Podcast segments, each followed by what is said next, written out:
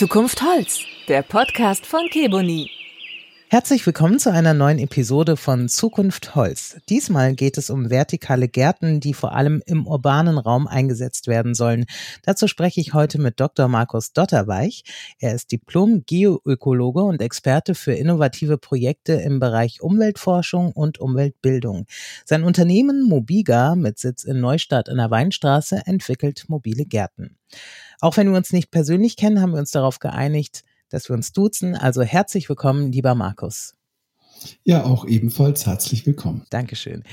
Bevor wir auf Mobiga näher eingehen, würde ich gerne etwas mehr über dich erfahren. Du hast sehr viel schon veröffentlicht, habe ich gesehen, über 100 Publikationen zu Umweltthemen wie Klimawandel und leitest auch viele Umweltprojekte. Wie bist du dazu gekommen? Ja, das ging schon sehr früh los. Also ich habe mich schon in der Kindheit oder Jugendzeit sehr für die Umwelt interessiert mhm. Und nach einer Ausbildung als Gleisbauer erstmal, als ich hatte nur einen Hauptschulabschluss, habe ich dann Abitur nachgeholt, weil ich ganz konkret eben das Studienfach Geoökologie studieren möchte. Das war dann immer mein Traum. Mhm.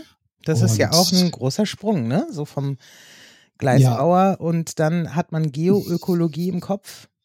Ja, Wie, wie bist du auf dieses Fach gekommen? Ja, ich bin eigentlich in der Landwirtschaft aufgewachsen. Also meine mhm. Eltern hatten einen, ja, eigentlich so einen Subsistenzlandwirtschaftbetrieb, also ein recht kleiner bäuerlicher Betrieb, so wie es es heute eigentlich gar nicht mehr gibt. Mhm. Und äh, das hat mich natürlich schon sehr früh so mit Umwelt, Natur in Verbindung gebracht und vor allem eben auch die Natur wertzuschätzen in irgendeiner Art und Weise. Mhm. Und dann eben im weiteren Verlauf, als ich dann einen Geoökologen aus Bayreuth war das damals kennengelernt habe und mit dem mal so ein Tag unterwegs war, hat mich das so sehr begeistert, dass ich mir gedacht habe, das will ich auch unbedingt machen. Und das hat mich letztendlich dazu motiviert, mein Abitur nachzuholen und ja, und dann habe ich einen Studienplatz an der Universität Potsdam bekommen. Da bin ich dann letztendlich richtig toll da eingestiegen und bis heute war das einer meiner schönsten und, und spannendsten Lebensabschnitte. Mhm. Das hatte ich nie wieder losgelassen. Nee, überhaupt nicht. Und vor allem eben dieses interdisziplinäre, das ganzheitliche, systemische Denken, was ich da gelernt habe. Das ist etwas, was mich auch im späteren Berufsleben, einmal als Wissenschaftler und jetzt, wo ich diese verschiedenen Projekte entwickelt habe oder entwickle, nicht mehr losgelassen. Mobiga ist denn aktuelles Projekt, sage ich mal, oder eines deiner aktuellen, über das wir auch heute sprechen wollen ist deine Unternehmung, ist das richtig? Kann ich das so sagen? Ja, genau. Das ist ein, ein Unternehmen, könnte man sagen. Mhm. Also ist einmal das Produkt gewissermaßen. Ja, nach dem Studium habe ich promoviert und habe mich auf ja, historische und prähistorische Landnutzungstechniken äh, spezialisiert. Vor allem hat mich interessiert, wie die Menschen früher Landwirtschaft beispielsweise betrieben haben und welche Auswirkungen das auf die Umwelt hatte. Und vor allem, welche Ansätze da besonders nachhaltig waren. Mhm. Und das habe ich dann weiter verfolgt. Ich hatte dann auch verschiedene Professuren in diesem Bereich. Die waren immer nur so temporär, waren verschiedenen Universitäten in Deutschland und in Österreich tätig. Und da habe ich dann das nochmal weiter vertieft mit verschiedenen Forschungsprojekten, vor allem in Nordamerika, aber auch viele in Osteuropa beispielsweise oder eben auch in Deutschland. Wieso die historischen eigentlich? Ja, weil das ist besonders spannend, weil natürlich damals die Menschen ja letztendlich von ihren Produkten, was sie auf den Feldern anbauen, absolut abhängig waren. Das heißt, wenn mal irgendwie welche Ausfälle waren oder wenn zum Beispiel sich das Klima geändert hat, was ja auch in früherer Zeiten auch über in gewisser Weise ja vorkam und die mhm. Menschen vielleicht weiterziehen mussten, dann mussten sie sich entweder anpassen, das ist so das Thema Klimaanpassung, was ja heute auch sehr, sehr relevant ist, ja, mhm. äh, oder sie sind halt letztendlich verhungert. Und das konnte man eben in historischen Zeiten und auch in prähistorischen Zeiten sehr gut beobachten. Und da hat mich natürlich besonders interessiert, gab es irgendwelche Ansätze im Bereich der Landnutzung, die besonders gut und lange funktioniert haben. Und das habe ich dann auch in einem großen Forschungsprojekt weiterverfolgt und solche Ansätze eben genauer zu untersuchen. Und da ist eben ein Beispiel rausgekommen, Das ist das sogenannte Terra Preda, die ist im Amazonasgebiet entdeckt worden, also jetzt nicht durch mich, das ist schon mhm. äh, durch, durch andere Menschen oder andere Wissenschaftler und Kollegen, wird es schon seit den 1980ern untersucht. Das ist ein schwarzer, sehr fruchtbarer Boden, der dort eigentlich überhaupt nichts zu suchen hat. Und mittlerweile weiß man eben, dass dieser Boden künstlich oder durch eine ganz bestimmte Landnutzungstechnik erzeugt wurde. Mhm. Und das ist eben so ein Thema, wo ich mir gedacht habe, Mensch, das irgendwie, sagen wir mal, als Schlüssel für unsere heutigen Probleme reinzubringen, das wäre doch ein ganz spannender Ansatz. Und so bin ich dann, sagen wir mal, schon so vor 20 Jahren dazu gekommen, mich mit verschiedenen Menschen auseinanderzusetzen und zu überlegen, ja, wie könnte man denn das beispielsweise in unsere heutige Landnutzung, in unsere ja, moderne Landnutzungszeit, sagen wir mal so als Idee irgendwie mit reinbringen. Und das ist auch etwas, was letztendlich sich auch heute in den mobilen vertikalen Gärten, so heißt das Projekt, ja, mhm. äh, sich auch widerspiegelt. Aber das ist eben nur ein Aspekt. Was konnten denn mhm. diese schwarzen Böden? Was, was war so besonders? Das Besondere ist ja eigentlich, dass in tropischen Gebieten Landwirtschaft nur ganz schwer möglich ist, weil die mhm. Böden sehr, sehr sauer, sehr nährstoffarm sind und die waren eben sehr, sehr fruchtbar. Also ideal für irgendwelche Gemüsegärten, für Gemüseanbau beispielsweise und äh, ja letztendlich sehr hochfruchtbare Böden. Mhm. Ja, die wurden vermutlich, also so ganz einig ist sich da die Wissenschaft auch nicht, eben künstlich hergestellt durch eine ganz bestimmte Landnutzungstechnik. Ist vielleicht so ein bisschen ähnlich, äh, wie wenn man einen Kuchen backt. Ja, da, wenn man das Rezept kennt, kann man ganz tollen Kuchen backen. Und jetzt gibt man aber den Kuchen irgendwie einen Wissenschaftler und sagt dann, kannst du mir diesen Kuchen nachbacken? Mhm. Der kann das irgendwie analysieren, chemisch, kann rausbekommen, was für Inhaltsstoffe, ja, da ist Zucker, da ist Mehl drin, Getreide und sonst was. Aber wenn er noch nie erfahren hat, wie man eigentlich einen Kuchen herstellt, mhm. wird er ganz schön große Probleme haben, diesen Kuchen nachzubacken. Und so ähnlich ist es letztendlich bei diesen Böden auch oder bei diesen Substraten. Man weiß eigentlich ziemlich genau, was drin ist, aber wie das jetzt genau die Leute damals gemacht haben, weiß man bis heute nicht. Das heißt also, ihr könnt dieses Wissen gar nicht übertragen in die heutige Zeit. Ja, man kann es versuchen. Ne? Mhm. Also man baut es so verschiedenerartig nach. Jetzt in unserem Fall ist eben so, man weiß, dass da sehr viel Pflanzenkohle drin ist, also sind verkohlte Pflanzenreste, ähnlich wie Holzkohle, nur dass man da eben Pflanzen nimmt, dass man das vielleicht noch mit Nährstoffen anreichert. In unserem Fall wird das Ganze auch nochmal fermentiert und das führt letztendlich dazu, dass der Kohlenstoff da sehr lange über viele Jahrhunderte dauerhaft gebunden werden kann und diese, dieses Material letztendlich auch sehr gut Nährstoffe aufnehmen kann und sagen wir mal für, für unsere Gärten jetzt ganz speziell auch ein ganz tolles Substrat für unsere Pflanzen darstellt. Und diese mobilen Gärten, die ihr jetzt mhm. habt, die sind ja auch bepflanzt? Ja, genau. Genau. Kannst also, du kurz mal beschreiben? Also ich ja, zur Vorbereitung quasi dieses Podcasts habe ich mir natürlich einiges hm. angeschaut und angelesen. Ich weiß, wie so ein mobiler Garten aussieht, aber kannst du vielleicht das ein bisschen hm. optisch beschreiben, sozusagen für unsere ZuhörerInnen, dass hm. die nachvollziehen können, wovon wir eigentlich sprechen, wie so ein mobiler Garten aussieht? Ja. Also ein mobiler vertikaler Garten muss man sich so vorstellen, erstmal vielleicht wie ein Hochbeet vom, vom Gedanken her, vom Ansatz. Ne? Ein Hochbeet kann mhm. man ja vielleicht auch, sagen wir mal, auch auf Rollen stellen oder kann man hin und her transportieren. Sprich, das ist ein Garten, der jetzt erstmal nicht mit dem Boden direkt verbunden ist. Mhm. Nur, dass da der Unterschied ist, also so eine Art Pflanzeninsel, dass, das, äh, dass die Pflanzen nicht horizontal, sondern vertikal angeordnet sind, also wie an einer Wand. Mhm. Und unsere Mobiga-Systeme, so sprechen wir, so haben so etwa eine Grundfläche von zwei mal zwei Metern und in der Höhe so etwa zwei Meter zwanzig bis zwei Meter fünfzig hoch und sind meistens dann so beidseitig begrünt. Dann sind noch links und rechts äh, Sitzbänke angebracht, so dass man sich da auch hinsetzen kann. Mhm. Und dann sag mal im Rücken in der Wand, da sind dann diese Pflanzen drin. Und die Herausforderung natürlich gegenüber jetzt einem normalen Hochbeet ist ja die, dass wenn man etwas im Vertikalen bepflanzt, äh, die Frage einmal, wie kann man diese Pflanzen da verankern? Und mhm. da gibt es eben, sagen wir mal, aus der klassischen Wandbegrünung, wie man es ja vielleicht schon hier und da gesehen hat, ganz viele verschiedene Möglichkeiten.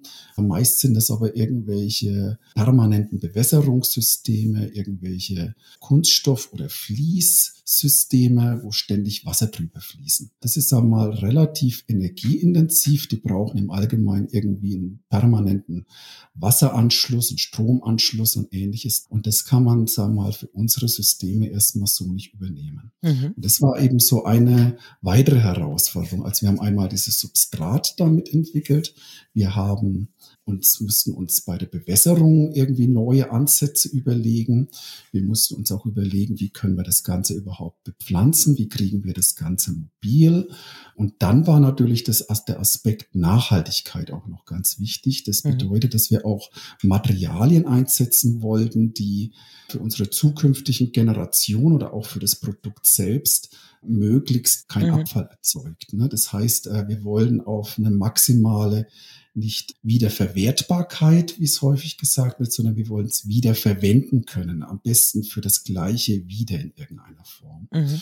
Und das war auch ein wichtiger Aspekt. In all diesen Ideen, das, da stecken ganz viele Innovationen drin, sind wir dann vor vier Jahren oder vor fünf Jahren jetzt eigentlich schon, haben wir einen Antrag eingereicht am, am Bundesministerium für Bildung und Forschung und äh, ist dann bewilligt worden. Und so konnten wir ja fast 10.000 Arbeitsstunden erstmal so sagen wir, in diese Innovationen reinstecken, diese zu entwickeln. Also wir haben dann verschiedene Prototypen erstmal ausprobiert, haben uns angeschaut, ja, welche Pflanzen können dann zusammenwachsen, wie können wir dieses Substrat optimieren, wie kann überhaupt so ein Ding aussehen, wie schwer muss man das eigentlich oder wie muss man das eigentlich bauen, dass es nicht zu schwer wird, mhm. ähm, wie sieht es aus mit der Biodiversität, wie sieht es aus vor allem aber auch mit der Klimaanpassung. Das war eine Haupttriebfeder auch in diesem Projekt. Wir wollten für überhitzte Innenstadtbereiche einen Baustein anbieten, wie man, sagen wir mal, so kleine Wohlfühloasen schaffen kann. Mhm.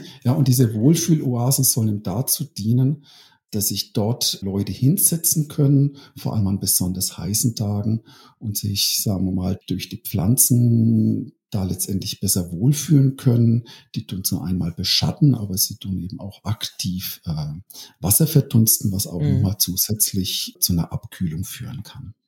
Ich habe schon ganz viele Fragen, muss ich sagen, äh, zu dem, was du jetzt auch schon erzählt hast. Mhm. Also angefangen damit, weil du ja auch von der Problematik erzählt hast, wie es läuft zum Beispiel bei Hochbeeten oder Hochgärten sozusagen die mhm. Bewässerung mhm. zu gewährleisten. Wie habt ihr das gelöst? Das haben wir jetzt so gelöst. Also sind, sind zwei Ansätze. Das erste ist, dass wir Regenwasser einfangen. Also auf der Fläche, wo das System steht, das mhm. sind sowohl der bepflanzte Bereich als auch die Sitzbank, wird das Regenwasser eingesammelt mhm. und wird dort in einem Wassertank zwischengespeichert. Äh, damit das Wasser dann hochkommt, haben wir da eine solarbetriebene Pumpe eingebaut. Mhm. Äh, das Wasser wird nach oben gepumpt und dann über dieses äh, Substrat, was in dem Kern der, der vertikalen Bepflanzung eingebaut ist, äh, wieder verrieselt, mehr oder weniger. Und das Wasser, was mal dann durch den Substratkern durchrieselt, wird wieder von diesem Wassertank aufgefangen, so dass das Ganze im Kreislauf, ist. Also nur das, mhm. ja, nur das Wasser, was wirklich tatsächlich dann von den Pflanzen aktiv verdunstet wird, wird wieder an die Umgebung abgegeben. Das heißt, das Ganze ist sehr wassersparsam und es mhm. führt letztendlich dazu, dass man auch über längere Hitzeperioden, also so etwa vier bis sechs Wochen, dieses System überhaupt nicht. Gießen braucht. Ach, Wahnsinn. Und das, ist, na, und das ist natürlich gerade für bestimmte Menschen, also ich denke da zum Beispiel an Kommunen, die ja eigentlich ihre Städte auch als großes Interesse haben, ihre, ihre Städte oder Gemeinden mehr Grün da auf die Plätze und auf die Fläche zu bringen. Besonders interessant weil ja häufig gar nicht die Kapazitäten da sind. Mhm. Wir erfahren ja in den letzten Jahren, dass ja viele Kommunen vor ganz großen Herausforderungen stehen. Also wir haben einmal diese überhitzte Innenstadtbereiche, weil es da zu wenig Pflanzen gibt, weil es sehr, sehr viel versiegelt ist, mhm. weil es da sehr viele Gebäude auf dichten Raum geben. Na, und die Menschen fühlen sich dann dort in der Stadt nicht mehr wohl. Und da werden letztendlich neue Möglichkeiten besucht. Und natürlich wäre es am besten, alles mit Bäumen zuzupflanzen. Aber das kann man halt nicht überall. Vor allem mhm. einmal, weil eben sehr viel Infrastruktur im Boden ist. Das wäre dann sehr, sehr teuer, die erstmal umzulegen. Oder weil es eben auch Konkurrenznutzungen gibt. Ne? Da ist vielleicht am jeden Samstag oder Mittwoch ist irgendein Wochenmarkt Markt, mhm. beispielsweise. Ne? Oder es ist irgendein Straßenfest oder gibt ja viele andere Dinge, was letztendlich verhindert, da jetzt einfach den Boden aufzureißen und Baum zu pflanzen. Und deshalb sind eure Gärten auch mobil sozusagen. Genau, ne? Mhm. also wir haben auch Systeme entwickelt, die auf Rollen sind. Ne? Und mhm. dann könnte man, sagen wir mal, die können dann Montag bis Mittwoch an der Stelle stehen und Donnerstag bis Samstag äh, kann man die dann fünf Meter woanders hinrollen, wenn man möchte. Ihr habt ja auch oben drauf Nistkästen für Wildbienen draufgesetzt, ne? Genau, ne? Das ist auch so ein Thema, das wir damit verfolgen, als wir wollen keine Geranienambeln machen, sage mhm. ich jetzt mal so ein bisschen provokativ. Ne? Ja. Als Norddeutsche äh, fühle ja. ich mich nicht angesprochen. ja, ne, aber, aber ne, also man erlebt gerade so auch im städtischen Bereich die klassische Gartenkultur ja auch, dass sehr viel mit Zierpflanzen mhm. gearbeitet mhm. wird, mit sehr vielen Züchtungen, die aber, sagen wir mal, mit der heutigen Natur drumherum überhaupt nichts mehr zu tun haben. Mhm. Äh, wir wollen wieder ein Stück Wildnis zurückbringen. Und deswegen arbeiten wir mit verschiedenen Gärtnereien zusammen, die sich auf Wildstauden spezialisiert mhm. haben und die pflanzen wir in unserem System ein. Das ist so ein Ansatz. Ein zweiter Ansatz ist der, äh, dass wir da auch auf Pflanzen gucken, die besonders wildbienenfreundlich sind. Deswegen sind unsere Systeme auch mit diesen Wildbienennisthilfen ausgestattet können. Wir wollen letztendlich mehr Biodiversität auch mit in die Stadt bringen. Ein zweiter Vorteil von diesen Stauden ist natürlich der, dass die mehrjährig sind. Das heißt, einmal reingepflanzt, brauchen die dann übers Jahr oder über mehrere Jahre hinweg, wenn die einmal richtig gut angewachsen sind, eigentlich so gut wie überhaupt keine Pflege mehr. Mhm. Das ist natürlich dann auch ein ganz spannendes äh, Ansatz.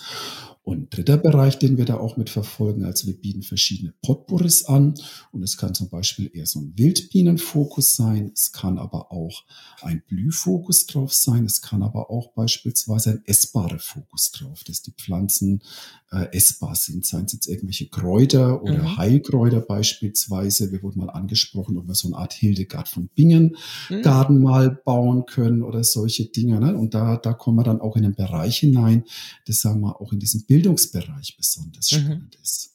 Ja, deswegen, Kurze Frage noch, ja, wie mhm. viele Pflanzen passen denn ungefähr also wir haben aktuell zwei unterschiedliche Modelle. In dem mhm. einen Modell ist es so, dass äh, etwas so, so zwischen 80 und 90 Stauden mhm. reinpassen. Das Tolle ist ja, als wenn man mal die Sitzbank eigentlich wegrechnet, dass die eigentliche Grundfläche eigentlich nur einen halben Quadratmeter mhm. ausmacht. Ne? Aber wir haben bis zu acht Quadratmeter begrünte Fläche, dadurch, dass wir es in den Vertikalen mhm. aufbauen können. Das heißt, es nimmt relativ wenig Platz weg, aber wir können da sehr, sehr viele Pflanzen unter unterbringen. Und das ist ja auch ein, ein ganz enormer Mehrwert gegenüber einem klassischen Hochbeet. Du hast es schon angesprochen, Kommunen sind so ein bisschen euer Fokus, wen ihr so ansprecht. Kommen die auf euch zu oder geht ihr auf die zu? Sind die offen dafür? Das ist ja schon sehr innovativ, es ist was Neues. Ja, das ist sehr, sehr spannend. Wir hatten die Möglichkeit, in unserem dreijährigen Forschungsprojekt schon mit mehreren Kommunen zusammenzuarbeiten. Mhm. Und anfangs, als wir mit der Projektidee noch herangetreten sind, konnten sich viele Kommunen überhaupt nichts darunter vorstellen, mhm. was wir überhaupt wollen. Ja. Es war auch damals auch, als wir den Projektantrag gestellt haben, das war eine einfache Bleistiftzeichnung, wie wir uns sowas vorstellen. Und das, sowas in der Richtung gab es noch überhaupt nicht. Das war dann anfangs schwierig. Und nachdem wir das erste irgendwo aufgestellt hatten, hat eigentlich unser Telefon nicht mehr stillgestanden. Mhm. Wir wollen auch sowas haben. Ne? Seeing Können wir noch believing, ne? Genau, ne? Äh, können wir noch an einem Projekt teilnehmen? Weil natürlich während des Forschungsprojektes haben wir das alles kostenlos zur Verfügung mhm. gestellt. Und da war natürlich viele scharf drauf, aber da war es dann schon zu spät, da konnte man keine mehr aufnehmen. Ne? Und das war dann insofern schon sehr spannend. Ein Teil des Projektes war auch äh, Umfragen zu machen. Also wir haben an jeden, ja, wir haben in, in sechs verschiedenen Städten in Rheinland-Pfalz diese Systeme aufgestellt über, über mehrere Jahre hinweg. und konnte dann, ich glaube, so an die 2000 Feedbackbögen einsammeln. Und es war unglaublich, was da für ein positives Feedback auch von den Passanten zurückgekommen ist. Die Leute bleiben einfach stehen. Wir haben das immer beobachtet. Die haben sowas auch noch nicht gesehen, so einen vertikalen Garten und fragen sich, was ist denn das? Ne? Es sieht dann teilweise auch ein bisschen wild aus, weil es eben Wildstauden sind, die da überwiegend drin sind. Und wenn man dann mit den Leuten vor Ort dann auch ins Gespräch gekommen sind, haben wir eigentlich fast durchweg nur, also das, das war bei weit über 90 Prozent unglaublich positive Kommentare bekommen ne, und Rückmeldungen und, und Hinweise, Mensch, sowas müsste überall in der Stadt stehen. Und kann ich auch sowas bei mir zu Hause aufstellen und all solche Dinge. Also das. Und wie ist das? Äh, das kann man also theoretisch ja, kann man machen. Es ist mhm. natürlich äh, vom Ansatz her so, dass die Dinge, sag mal, für zu Hause ja, wie soll man sagen, wie wenn man sich halt, sagen wir mal, einen Omnibus privat kauft. Ja. kann man natürlich machen.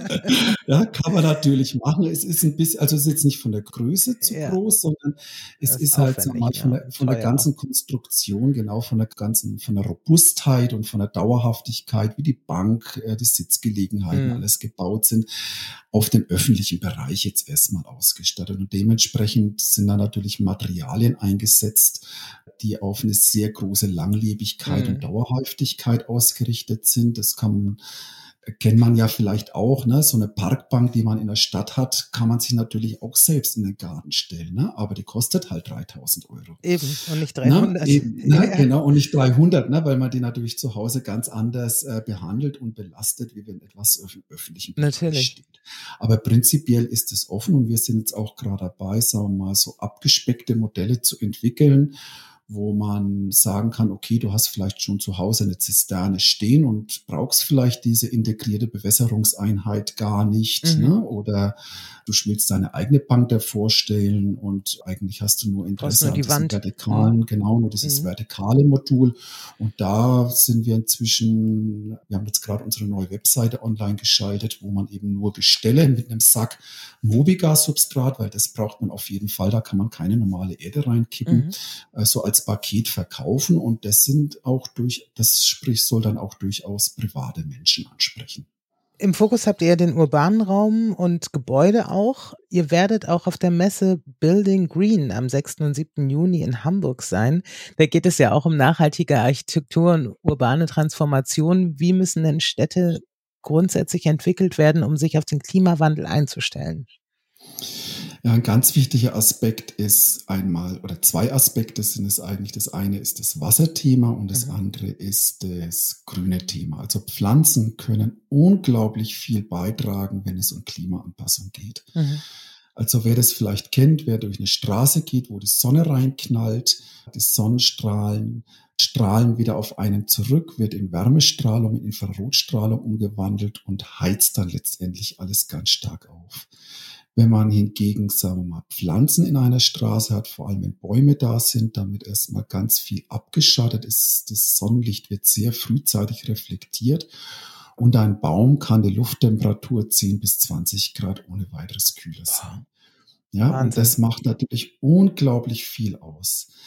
Die Herausforderung natürlich ist dabei, dass Pflanzen Wasser brauchen. Mhm. Und gleichzeitig mit der Klimaerwärmung, die wir haben, vor allem die langen Hitzephasen im Sommer, hat man auch gleichzeitig weniger Wasser zur Verfügung. Mhm.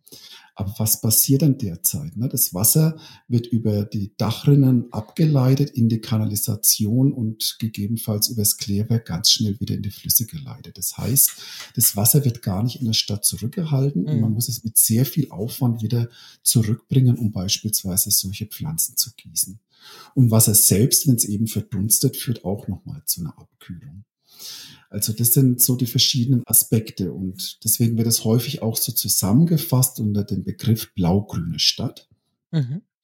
Ja, also, dass man Möglichkeiten findet, wie einmal, wie können wir das Wasser in der Stadt halten und wie können wir mehr Pflanzen reinbringen. Und da kommt dann noch so ein zweiter Begriff dann mit rein, das ist das sogenannte Schwammstadtprinzip, dass wir einfach schauen, wie können wir Flächen wieder entsiegeln oder wie können wir die Stadt in einen Bereich hinein entwickeln, dass Wasser mehr zurückgehalten wird. Mhm. Und da spielen zum Beispiel sowas eine Rolle, dass man irgendwie den Boden wieder aufbricht, dass das Wasser beispielsweise vor Ort versickern kann, mhm. dass es vor Ort irgendwie gespeichert werden kann, sei es in Zisternen oder sei es im Boden direkt. In Zisternen hat natürlich der Vorteil, dass das Wasser dann direkt zum Beispiel für die Pflanzenbewässerung wiederverwendet werden kann. Und unsere mobilen Gärten sind letztendlich dann auch so ein Baustein in diesem ganzen Bereich, weil natürlich da, wo die mobilen Gärten stehen, die stehen zwar auf einer versiegelten Fläche, aber ab dem Moment, wo der mobile Garten hingestellt wird, ist es eigentlich dann ab dem Moment ein kleiner Schwamm. Das heißt, das Regenwasser, was in diesem Bereich runtergeht, wird, wird sofort ne? zurückgehalten, ne? wird mhm. gespeichert und wird dort den Pflanzen zur Verfügung gestellt. Das ist natürlich auf eine Stadt gerechnet nur, nur ein ganz kleiner mhm. Nadelstich, könnte man sagen, aber es ist eben in diesem gesamten Konzept, kann es durchaus einen relevanten Baustein darstellen. Ihr arbeitet ja mit mehreren Partnern zusammen, unter anderem auch mit Keboni. Wie ist es da zu der Zusammenarbeit gekommen? Ja, als wir dann mit dem Forschungsprojekt zu Ende waren und jetzt überlegt haben, ja, wie können wir jetzt unsere Prototypen in ein marktreifes, in ein serienreifes Produkt entwickeln, mhm. Äh, haben wir eine ganze Reihe von Herausforderungen gehabt. Und ein ganz zentraler Punkt war eben der, dass wir da ganz viele, sagen wir mal, Innovationen drin haben. Wenn es jetzt um das Herstellen geht, ja auch ganz viele Gewerke. Und für uns war relativ schnell klar, dass wir nicht die ganze Holzbeplankung oder diese ganzen Zierdinger von Grund aus aus rohen Brettern herstellen können. Also entweder wir holen eine Schreinerei rein, mhm. die uns das für uns macht. Und da haben wir verschiedene Anfragen gemacht und das war einfach alles viel zu teuer. Da haben wir natürlich nach Möglichkeiten gesucht, ein möglichst, ich sag mal, praktikables Holz auch zu finden, das sehr schön aussieht. Und dann haben wir noch die Herausforderung, über das Sitzbank, das Niederschlagswasser auch eingesammelt wird und den Pflanzen zur Verfügung gestellt wird, mhm. dürfen wir auch keine Imprägnierungsmittel einsetzen, die möglicherweise pflanzenschädigend sind oder unser mhm. Bewässerungssystem. Also es muss ungiftig ne? sein sozusagen. Ne? Es, es, muss ungiftig sein. Mhm. Am besten etwas, was man ja in den Mund nehmen kann, was letztendlich auch pH-neutral ist und all diese Dinge. Ne? Das ist natürlich auch noch wichtig. Also da wird die Luft dann ganz schnell dünn an den Möglichkeiten, die man da hat. Und wir haben mit ganz vielen Holzhändlern telefoniert und recherchiert und haben verschiedene Hölzer ausprobiert. Und dann sind wir mal an einen Holzhändler Anfang dieses Jahres gestoßen. Der hat sich dann so ein bisschen mehr dafür interessiert, was wir machen. Meistens ja nur irgendwie so, ja, wir brauchen noch Holz und sonst was. Habt ihr das mhm. zur Verfügung? Was kostet das und so? Und der hat dann mal nachgefragt, ja, für was braucht ihr das Holz mhm. eigentlich? Mhm. Und dann habe ich ihm gesagt, ja, geh mal auf unsere Webseite www.mobica.info. Und dann haben wir so am Telefon drüber diskutiert und dann meinte er, ja Mensch, das sieht ja toll aus ich würde da Keboni-Holz empfehlen.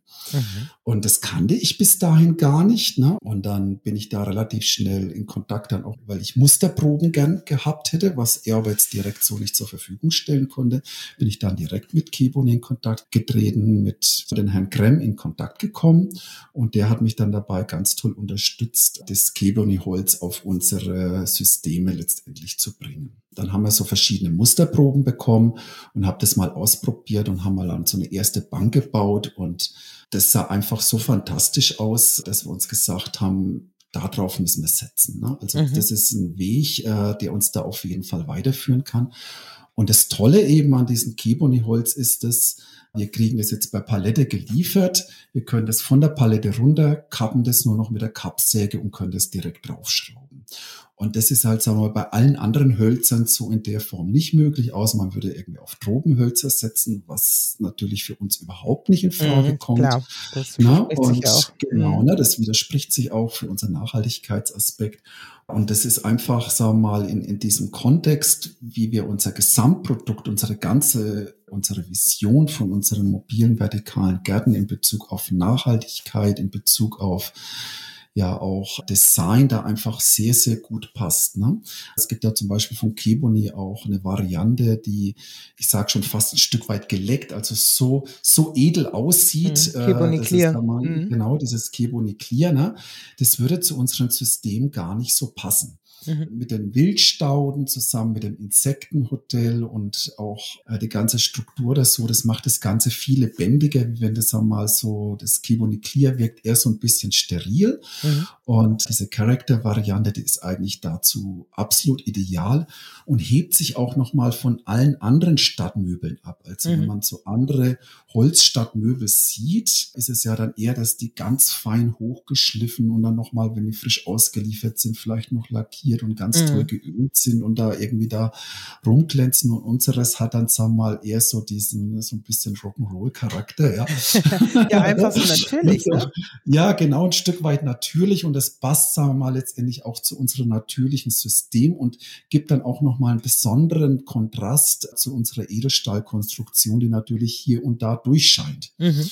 Gerade in dieser Kombination haben uns jetzt schon ganz viele Leute attestiert, sieht es absolut hervorragend aus und dann natürlich für uns die, die super einfache Verarbeitung, die Langlebigkeit von dem Holz. Mhm. Wir vermieten ja auch die Systeme, ne? also wir verkaufen sie und vermieten sie. Mhm.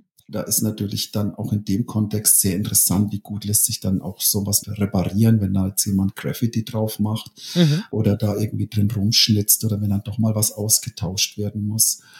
Ein weiterer wichtiger Aspekt ist natürlich auch, wir haben trotzdem irgendwelche Holzreste, wir haben vielleicht irgendwelche Rückläufe und ähnliche Dinge, dass man eben dieses Keboni-Holz auch sehr gut wiederverwenden kann für andere Zwecke. Mhm. Ja, also so Abschnitte, da kann man dann vielleicht nochmal Blumenkübel draus machen oder irgendwelche anderen Elemente in irgendeiner Form. Also wir haben da schon ganz viele Ideen entwickelt, wie wir, sagen wir mal, mit diesem Holz dann im zweiten, dritten und weiteren Nutzungszyklus weiterverfahren oder das weiter. So wie Sie es vorhin schon sagten, ne, dass es die Intention ja. eigentlich ist, das ja. Material zu behalten und nicht zu recyceln, genau. sondern wirklich auch für denselben Zweck auch wieder einzusetzen. Genau. Und, und eine Vision, die ist mir jetzt halt vor einer Woche etwa gekommen, ist mhm. die, wenn uns sagen wir das Holz also als Nutzmaterial in der Form gar nicht mehr zu verwenden ist, weil es dann einfach zu abgerieben oder zu zersplittert irgendwann ist in, in 20, 30 Jahren hoffentlich erst, ne? Oder sagen wir mal die ganz kleinen Abrisse oder unsere Sägespäne, dass wir das auch einfangen. Mhm. Das Ganze dann verkohlen, also Pflanzenkohle Kohle draus machen und das dann letztendlich wieder in diesen Kreislauf unserer Mobiga-Erde reinbringen mhm. und gleichzeitig dann letztendlich als CO2-Speicher dient. Weil ab dem Moment, wo ja das Holz verkohlt wird, verwittert es ja nicht mehr weiter. Es heißt, mhm. es wird kein CO2 mehr draus, es wird dauerhaft gebunden und kann dann somit sogar einen Klimaschutzcharakter erzeugen.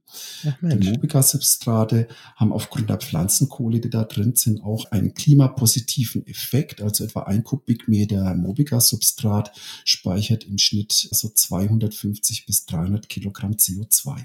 Mhm. Ja, und zwar dauerhaft, ne, weil sich das letztendlich nicht mehr in die Atmosphäre freigesetzt genau. Wenn man da dadurch dieses Keboni-Material vielleicht dann auch irgendwann in diesen Kreislauf mit reinbringen kann, wäre das natürlich eine super spannende Sache. Das heißt, äh, das, das Keboni-Holz, was wir einsetzen, äh, ist nicht nur CO2-neutral, was man sonst immer durchrechnet, sondern wir können dann vielleicht sogar einen CO2-positiven Effekt dann daraus erzeugen. In Mannheim hat ja die Bundesgartenschau angefangen im April und dort seid ihr auch vertreten. Welchen Stellenwert hat denn die Gartenschau für euer Produkt? Habt ihr so jetzt die Chance, das einem großen Publikum noch näher zu ja, bringen? Das hoffen wir sehr. Also so sind ja, also in den letzten Jahren hat sich ja auch die Bundesgartenschau so von der Ausrichtung auch ein Stück weit verändert. Also früher war es ja sehr stark, ich sage mal, Zierpflanzenlastig, ist es ja immer noch. Ne? Also sagen wir so Nachhaltigkeit, Klimawandel, Klimaschutzthemen haben da eigentlich nur eine sehr marginale Rolle gespielt. Und die Bundesgartenschau in Mannheim hat sich jetzt ganz explizit auch das Thema Klimaschutz und Klimaanpassung auf die Fahnen geschrieben. Das zieht sich jetzt meiner Meinung nach nicht über die ganze Bundesgartenschau hinweg, aber mhm. das finde ich eine ganz, ganz wichtige und auch wegweisende äh, Stoßrichtung, die da jetzt passiert. Und es wird ja auch immer mehr von den Menschen nachgefragt, die auf die Bundesgartenschau gehen. Es sind ja häufig einmal viele Privatmenschen natürlich, aber mhm. es gehen ja auch Gartenlandschaftsbauer dahin, es gehen Vertreter von Kommunen dahin und schauen sich die neuesten Entwicklungen an. Und wir sind eben da angesprochen worden. Also wir sind da nicht proaktiv dahin gegangen, sondern jemand von der Bundesgartenschau hat uns angesprochen, ist auf unser Produkt aufmerksam geworden, Super. weil die eben ganz gezielt äh, jetzt Bereiche entwickeln wollten oder Themen, wo es eben um Wand- und Dachbegrünung, um äh, neue Möglichkeiten äh, im Bereich Klimaschutz, Klimaanpassung geht. Und da sind wir natürlich mit unserem Produkt da ganz toll aufgestellt und unsere beiden Systeme, die wir jetzt derzeit auf dem Markt haben, können dort erkundet werden. Ja, Mensch, Markus, vielen Dank für die Einblicke. Es war total spannend. Und äh, ja. Ähm, wir haben jetzt echt einen super Überblick bekommen über das, was ihr macht, über das, was ihr entwickelt und wünsche euch auf jeden Fall viel Erfolg dabei. Dr. Markus Dotterweich, Projektleiter von Mobiga. Das war Zukunft Holz, der Podcast von Keboni. Vielen Dank fürs Zuhören und bis zum nächsten Mal und für euch weiterhin viel Erfolg. Ja, auch vielen Dank, hat mir sehr viel Spaß gemacht.